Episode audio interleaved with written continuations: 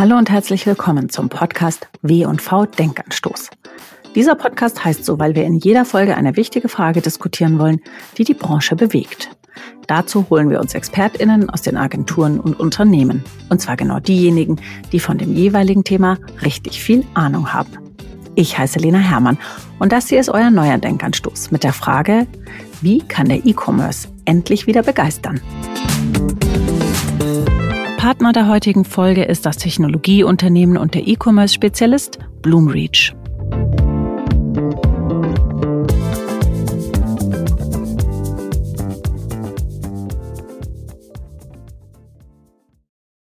Bei mir zu Gast sind heute Florian Lillich von Bloomreach und Johannes Altmann von Shoplupe. Florian ist Vice President Sales Dach von Bloomreach, einem Technologieunternehmen, das quasi alle Tools anbietet, um als Händler im E-Commerce richtig erfolgreich zu sein. Und Johannes widmet sich der Usability im E-Commerce und schaut sich an, wie man die User auf der Seite der Händler richtig glücklich machen kann. Hallo ihr zwei. Hallo Lena. Hallöchen. Wir wollen heute darüber sprechen, wie der E-Commerce endlich wieder begeistern kann. Denn im Moment sieht es ja nicht so richtig gut aus. Es gibt viele Meldungen über Verluste, sogar über Insolvenzen Otto hat MyToys dicht gemacht. Also es, die Beispiele häufen sich fast täglich. Florian, vielleicht kannst du mal anfangen. Was ist denn gerade los im E-Commerce? Ja, das ist die große Frage, die uns alle umtreibt in der Branche. Also du hast ja MyToys schon angesprochen, aber dazu kommen ja auch Beispiele wie Keller Sports, Peak und Kloppenburg. Also auch wirklich Namen, die vor wenigen Jahren noch gar nicht wegzudenken waren aus der deutschen Handels- und E-Commerce-Landschaft, die plötzlich große Probleme haben, wenn nicht sogar ganz verschwinden. Ich glaube tatsächlich, dass, dass die E-Commerce-Branche so ein bisschen auf dem kalten Boden der Tatsachen wieder angekommen ist nach den Boomjahren durch Corona, als E-Commerce-Händler vielleicht auch gar nicht so viel tun musste, um zu wachsen, weil plötzlich einfach so viel neue Kunden da waren und so viele Produkte, die vorher auch stationär gekauft wurden, online gekauft werden mussten, dass das Wachstum von selbst kam. Und die Zeiten sind aber vorbei. Ich glaube, dass die E-Commerce-Händler jetzt wirklich wieder dran arbeiten müssen, ja, wieder die User zu begeistern und sie auch wieder auf die eigene Seite zu holen. Also das heißt, Johannes, die gesamte Branche ist so ein bisschen ratlos eigentlich oder gibt es schon sowas wie eine Fehleranalyse, welche Probleme es eigentlich gerade so wirklich auch gibt? Es wird viel philosophiert, was könnte der Fehler sein. Es gibt viele Theorien, aber möglicherweise ist es ja auch viel dramatischer. Vielleicht haben die User einfach keine Lust mehr, Dinge zu kaufen. Vielleicht ist ein Zalando heute ungefähr so spannend, wie wenn du in einen Karstadt reingehst, also den es ja auch irgendwie nicht mehr gibt. Wir machen ja viel User Research und sprechen mit Usern und wenn die dann sagen, es macht mir keinen Spaß mehr, aus einer Auswahl von 2000 Jeans, die richtige Jeans irgendwie rauszuwursteln, dann haben wir schon ein existenzielles Problem, weil dann haben wir irgendwas übersehen. Und ich glaube, wir sind in einem Art Innovation Dilemma. Es hat immer gut funktioniert. Mehr verkaufen an mehr User, mehr Produkte, bessere Preise, bessere Verfügbarkeit. Und diese Systematik, die ist jetzt am Ende. Und jetzt brauchen wir Next Step. Und ich glaube, aktuell weiß niemand so richtig, was Next Step sein könnte. Also du würdest sagen, das Angebot ist bei ganz vielen Händlern fast zu umfangreich, es gibt zu viel, es gibt eine ja zu schlechte Führung der KonsumentInnen auf den Seiten. Florian, was glaubst du, was so die Probleme des E-Commerce gerade sind? Ja, also ich glaube, das, äh, das trifft den Nagel schon ganz gut auf den Kopf. Bei sehr vielen Händlern sind die Sortimente gerade auch über die letzten Jahre extrem in die Breite gewachsen, weil man einfach versucht hat, jeden auf seine Seite zu holen und für jeden so ein bisschen was zu haben was natürlich dazu führt, dass keiner mehr so richtig happy damit ist. Ich glaube, dass es eher wieder darum gehen wird, gerade auch für neue Generationen an Konsumenten andere Dinge wieder in den Vordergrund zu stellen, als von allem etwas zu haben, nämlich eher vielleicht in die Tiefe zu gehen, sich ein Stück weit zu spezialisieren und auch solche Dinge wie Nachhaltigkeit, lokale Produktion, solche Themen mehr in den Vordergrund zu stellen, weil das bei neuen Konsumenten, aber jungen Konsumenten einfach deutlich an Wichtigkeit gewinnt. Die Marke an sich und gar nicht so sehr das Sortiment. Wie kommen denn die KonsumentInnen aktuell auf die Seiten? Geht man, du hast jetzt gerade das Thema Zalando angesprochen, Johannes, geht man auf die Seite des Händlers und sucht dort nach etwas, lässt sich inspirieren oder geht es am Ende doch immer über eine Suchmaschine? Ich glaube, da fängt das Problem ja eigentlich schon an. Also ich habe ja mit E-Commerce angefangen vor ziemlich genau 23 Jahren. Da haben wir äh, gesagt, wir machen Online-Shops auf und haben Produkte so viel wie es geht zu einem günstigeren Preis als der stationäre Handel. Wir haben es alles verfügbar, du kannst sofort bestellen. Dann war das ja eine Art Selbstläufer. Dann gab es ja die E-Commerce-Formel, Du nimmst einfach maximal viele Besucher, schießt die auf deinen Shop und dann gibst du maximal viele Bestellungen. Dann kam ich mit meiner Firma, wir haben Usability-Optimierung gemacht, dass die Leute den Shop ein bisschen verstehen. Dann kamen jetzt die Conversion-Optimierer, die haben den Shop nochmal optimiert, damit du aus deinem Traffic maximal viel rausholst. Und diese ganze Systematik ist kaputt, dass du einfach Menschen in Massen auf Massen von Produkten schießt. Und es ist eigentlich letztendlich egal, ob du das jetzt über, über Google einkaufst oder über Marktplätze deine Produkte platzierst und der Marktplatz kauft ja auch bloß bei Google ein oder über Social Media Reichweite einkauft, diese in Masse Reichweite zu kaufen, an der Conversion Rate zu drehen, damit in höchster Effizienz Käufe entstehen, ich glaube, da sind wir einfach durch damit, weil also es ist nicht nur so jetzt aus meiner Expertensicht, sondern es geht mir auch aus meiner Konsumentensicht zu. Ich habe überhaupt keine Lust mehr in so Shops reinzugehen. Also mein, mein Bedarf ist viel granularer, dass ich jetzt www.zalando.de eingebe und sage, so, jetzt suche ich mal so los. Und ich gebe es auch nicht mehr in Google ein, dass ich, ich will ein T-Shirt, sondern ich suche viel granularer, weil ich einfach ja, also ich glaube, aus E-Commerce müde bin, als Konsument E-Commerce müde. Aber was kann denn dann helfen, Florian? Glaubst du, dass wir zurück in die stationären Läden pilgern, in Scharen und dort die Regale leer kaufen?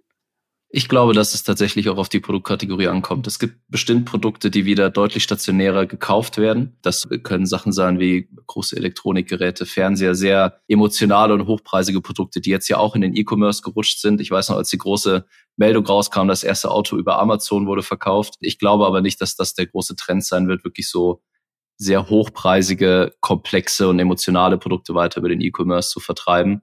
Ich glaube aber nach wie vor, dass es durchaus Produkte gibt, die auch im E-Commerce Sinn machen, einfach weil wir Menschen auch nach Corona deutlich bequemer geworden sind, was so Dinge des alltäglichen Bedarfs. Und selbst wenn ich mir alles halbe Jahr zwei Paar derselben Jeans kaufe, weil ich sie durchgelaufen habe, dann bin ich trotzdem wahrscheinlich eher geneigt, die gleiche Jeans nochmal online zu kaufen. Vielleicht ist es mir nicht wichtig, wo ich sie kaufe, aber ich werde dafür auch nicht extra in die U-Bahn steigen, in die Stadt fahren, mich vielleicht noch vor den Laden stellen, warten, bis er auf ist, mich durch die ganzen Leute quälen.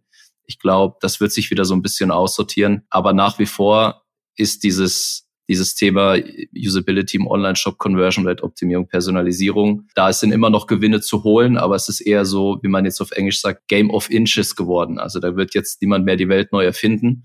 Aber die Dinge richtig zu machen, wird nach wie vor, glaube ich, kann schon noch auch ein Wettbewerbsvorteil sein.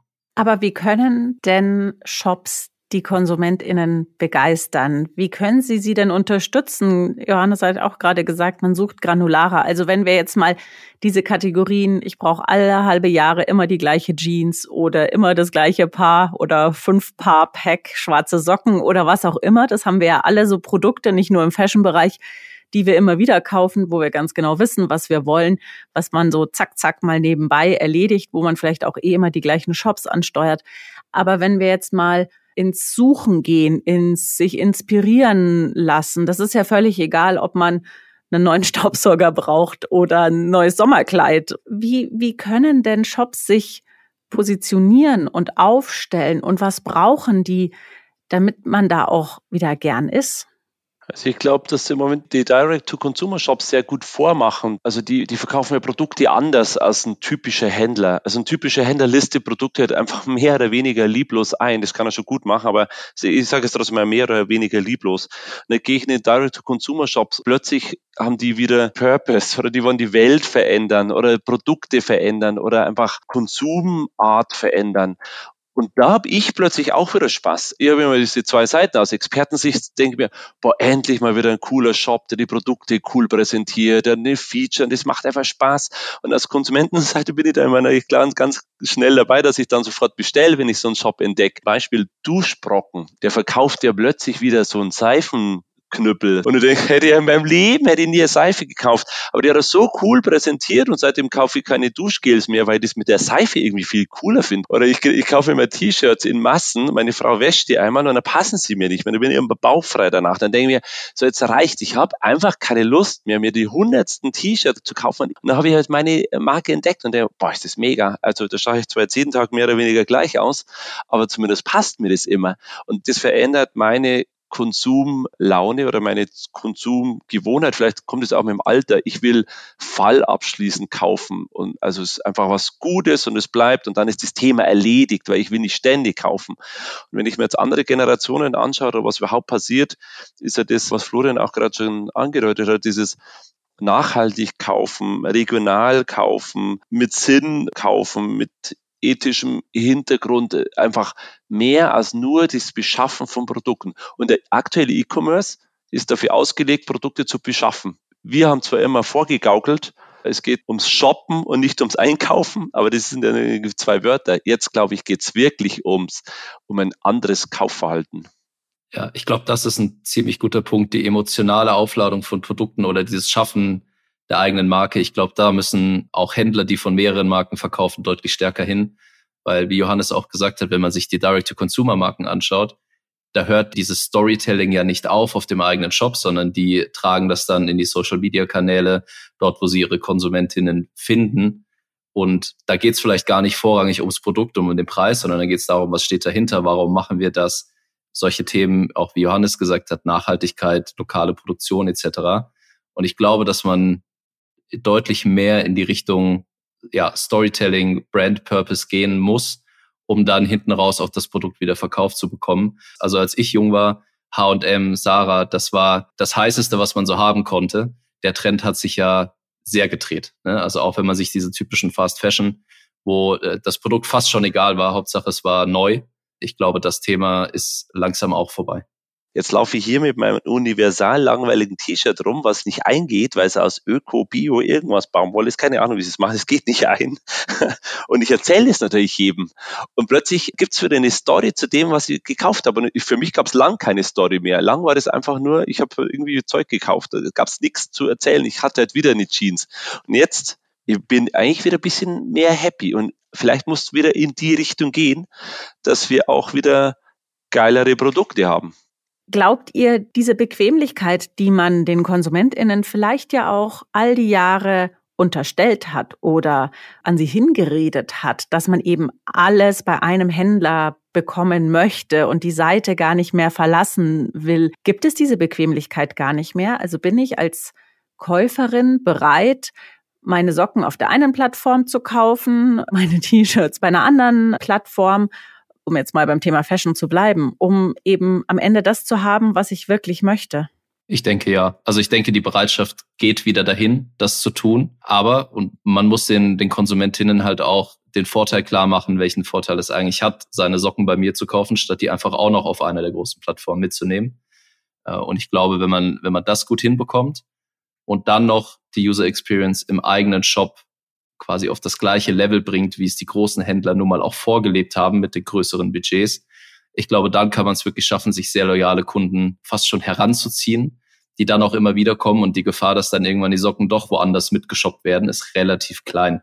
Was natürlich bei den E-Commerce-Metriken, die Johannes vorher auch genannt hat, also Custom Acquisition Cost, ich muss möglichst günstig, möglichst viele Leute auf meinen Shop kriegen, damit möglichst viele einkaufen.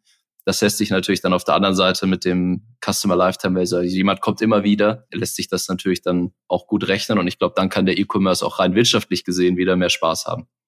Aber das ist ja total interessante These, Lena, was du erwähnt hast, dass wir Usern was hinreden, weil früher gab es den stationären Fachhandel und den hat man platt gemacht durch Kaufhäuser, weil du gesagt hast, du kannst jetzt alles in einem Kaufhaus machen.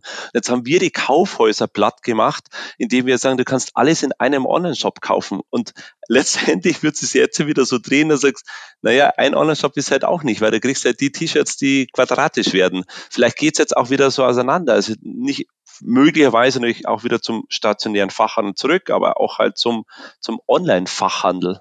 Ja, und zu den einzelnen Markenstores am Ende. Ihr habt jetzt aber trotzdem, oder Florian, du hast jetzt trotzdem gerade, ja, gerade nicht so wahnsinnig beliebte Thema Customer Acquisition Costs in den Mund genommen, denn die steigen und steigen und steigen und ein Ende ist nicht in sich. Das heißt, es wird immer teurer, die Leute überhaupt mal darauf aufmerksam zu machen, dass man da was zu verkaufen hat auf der eigenen Seite. Das ist ja auch ein ganz großes Problem der ganzen D2C-Brands. Die profitieren natürlich dann am Ende auch irgendwie davon, dass sie da so mitgesehen werden bei den Online-Kaufhäusern.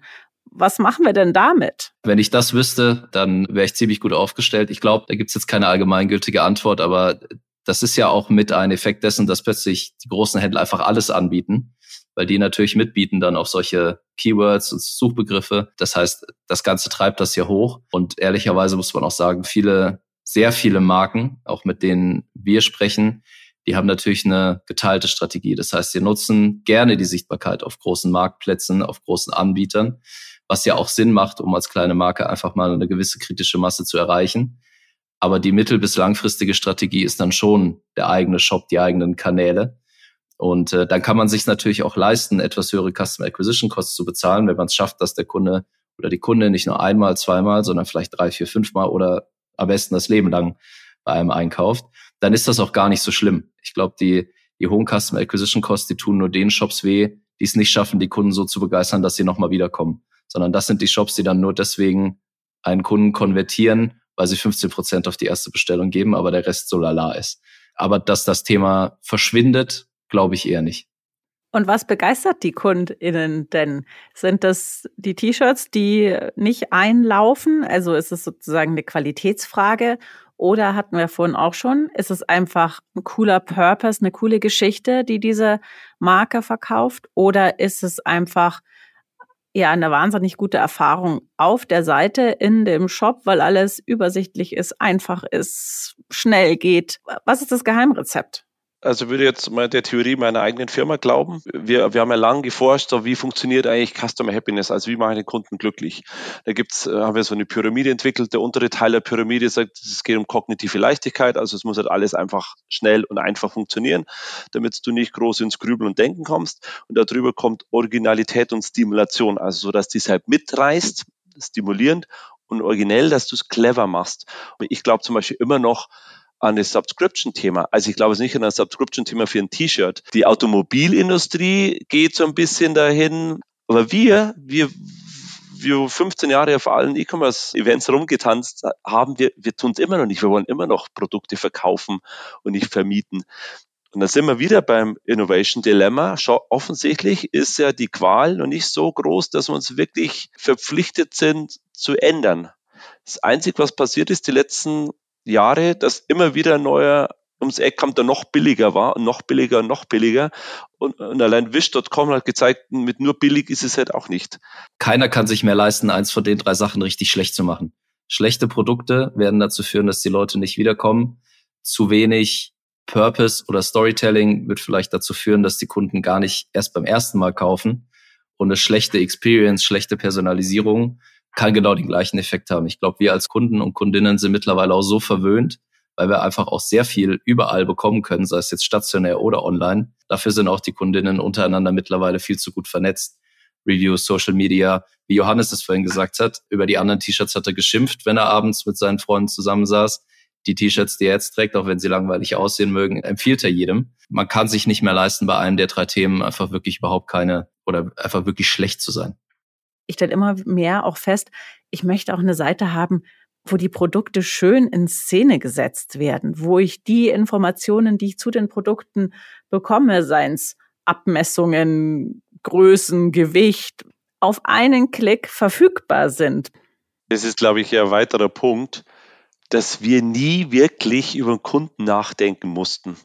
Also wir haben zwar natürlich haben wir Personas gemacht und so, aber so richtig nachdenken mussten wir nicht, weil die sind uns ja über den Shop einfach hergefallen, weil die Nation oder die ganze Welt war ja im, im E-Commerce waren. Der Kunde war bisher nicht der relevanteste Faktor und der wird's natürlich jetzt. Die Ansprüche der Kunden sind, sind da so hoch geworden, und das fällt vielen Händlern natürlich genau das, was Johannes gerade beschrieben hat, fällt vielen Händlern jetzt auf die Füße, dass sie das aus ihrer Sicht gedacht haben. Was ist ihrer Meinung nach für den Kunden wichtig? Was ist der Marke wichtig, wie sie präsentiert wird? Aber darum geht's doch gar nicht. Also es geht doch darum, was ist den Leuten wichtig, von denen ich gerne hätte, dass sie bei mir einkaufen. Und der Gedankengang ist relativ einfach, aber in der Realität noch gar nicht so oft zu beobachten bei den Händlern. Glaubt ihr, dass dieses ganze große Thema KI in irgendeiner Art und Weise dem E-Commerce helfen könnte? Ich glaube, dass es dem E-Commerce in dem Sinne helfen könnte, mehr aus den Daten zu machen, die der E-Commerce über seine Kundinnen hat.